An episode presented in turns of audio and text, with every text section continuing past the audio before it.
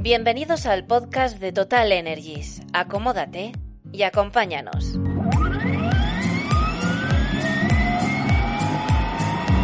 La energía se reinventa. Total es ahora Total Energies. Bienvenidos a un nuevo podcast de Total Energies. Vamos a hablar del líquido refrigerante, de todas sus características. ¿Por qué?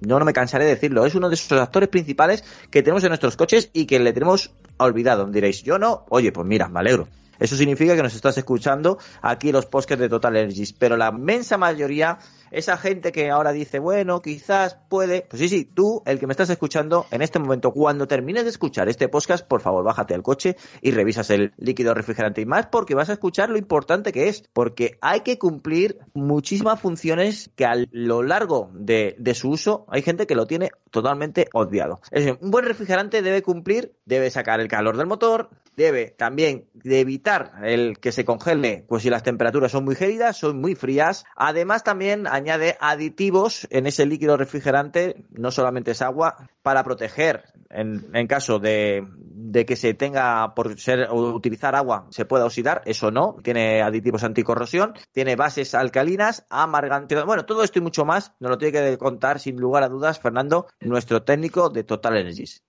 Nuestro amigo Carlos Belvis, ¿cómo estás, Carlos? Muy bien, ¿y vosotros? Bueno, pues encantado de hacer contigo un programa más, en este caso el tercero sobre refrigerantes. Ahí os indica la importancia que le da Total Energy a este fluido del, del vehículo.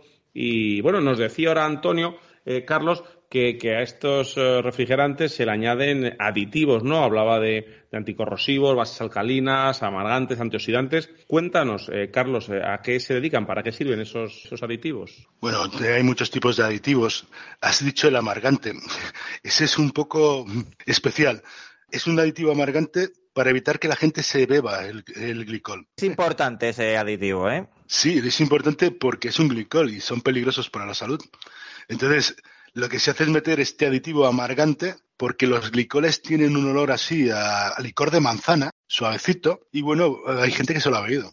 Entonces, hay una legislación que nos obliga a meter un aditivo amargante que cuando alguien lo prueba, pues eh, siente ese amargor y evidentemente no sigue bebiéndose.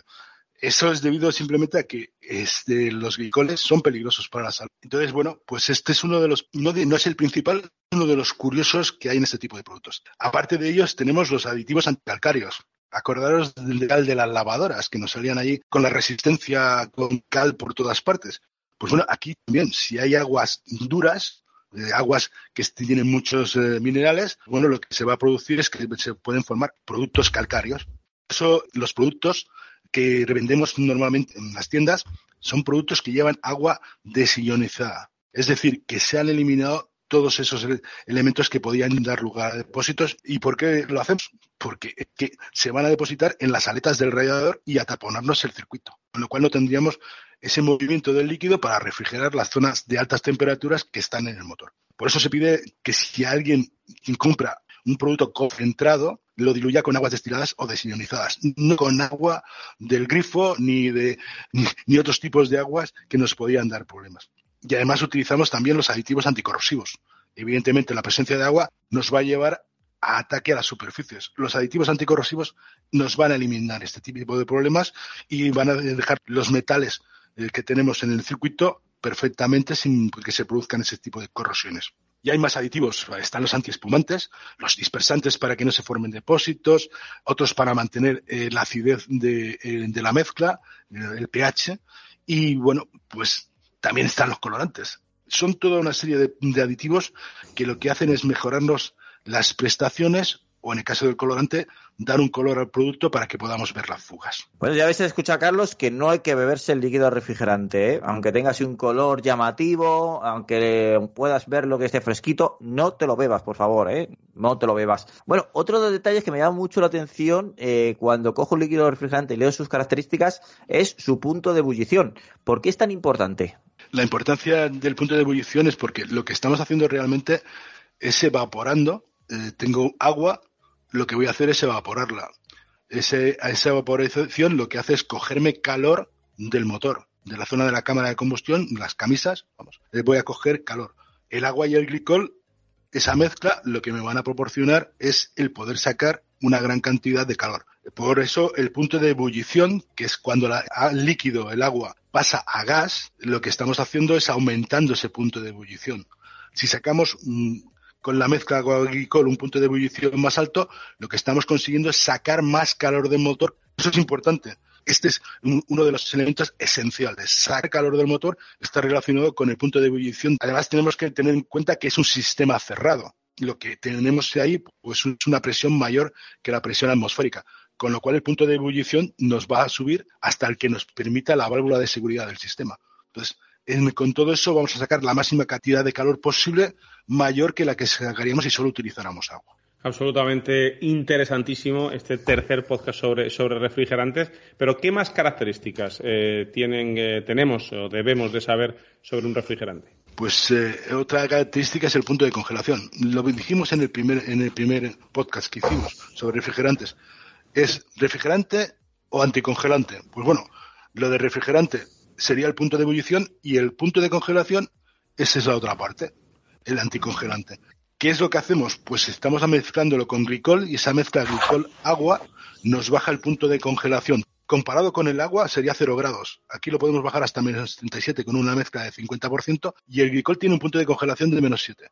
Pues bueno, lo que conseguimos es bajar mucho más que los dos productos por separados el punto de congelación.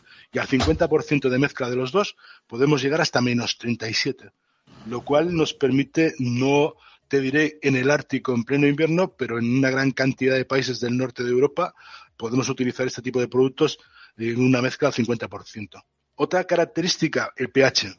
El pH tiene que ver con la, bueno, puede ser la basicidad o la acidez con el tiempo se, va volviendo el producto, la mezcla, más ácida. Lo que nos está indicando es que hay productos que van a atacar los metales eh, por una acción mm, corrosiva de, ácido. Otros ensayos que también tenemos, otras características, es la corrosión al aluminio. Casi todos los motores, bueno, casi todos, casi todos, actualmente el sistema de refrigeración es con aluminio eh, o, o aleaciones de aluminio. Entonces, debemos procurar que estos productos, los aditivos que estamos utilizando eh, mezclados con el agua y el glicol, no ataquen a estas aleaciones de aluminio, que sean lo más neutros posibles con respecto a ellas para mantenerlos en el mejor estado. Con todo esto, lo que estamos buscando siempre son características controlables y sobre todo que sea compatible con los metales, el caucho o la propia bomba, porque la bomba también es un elemento que hay que proteger al máximo, es de la de aluminio, evidentemente, pero ahí también se pueden producir problemas que no solo son las corrosiones. Ahora llega una de esas preguntas que a veces nos pasa, sobre todo si vamos a comprar y tengo un poquito de, un líquido refrigerante, voy a comprar y no encuentro la misma marca o no encuentro el mismo tipo, digo, bueno, todos los líquidos son iguales, cuidado. Yo creo que no, pero te lo tengo que preguntar. ¿Ocurre algo si mezclo dos refrigerantes con distintos aditivos? En principio no se debería hacer la mezcla. Nuestra recomendación es siempre se pueda vaciar, a no ser que sean productos con la misma norma pero hay dos tecnologías en el mercado. Ahí normalmente cuando compremos el producto lo que tenemos que fijarnos es que pone inorgánico o orgánico. En inglés a veces, pero bueno, nos lo va a poner un poco claramente.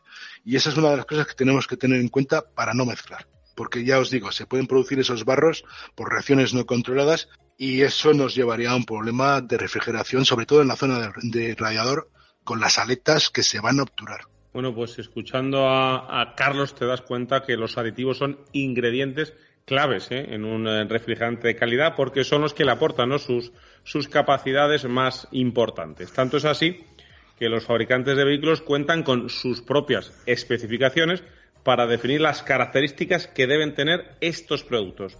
De ellas hablaremos en el próximo programa. Por eso, Carlos Belvis, del Servicio Técnico de Total Energy, hasta muy pronto. Hasta muy pronto, desde luego. Un saludo para todos.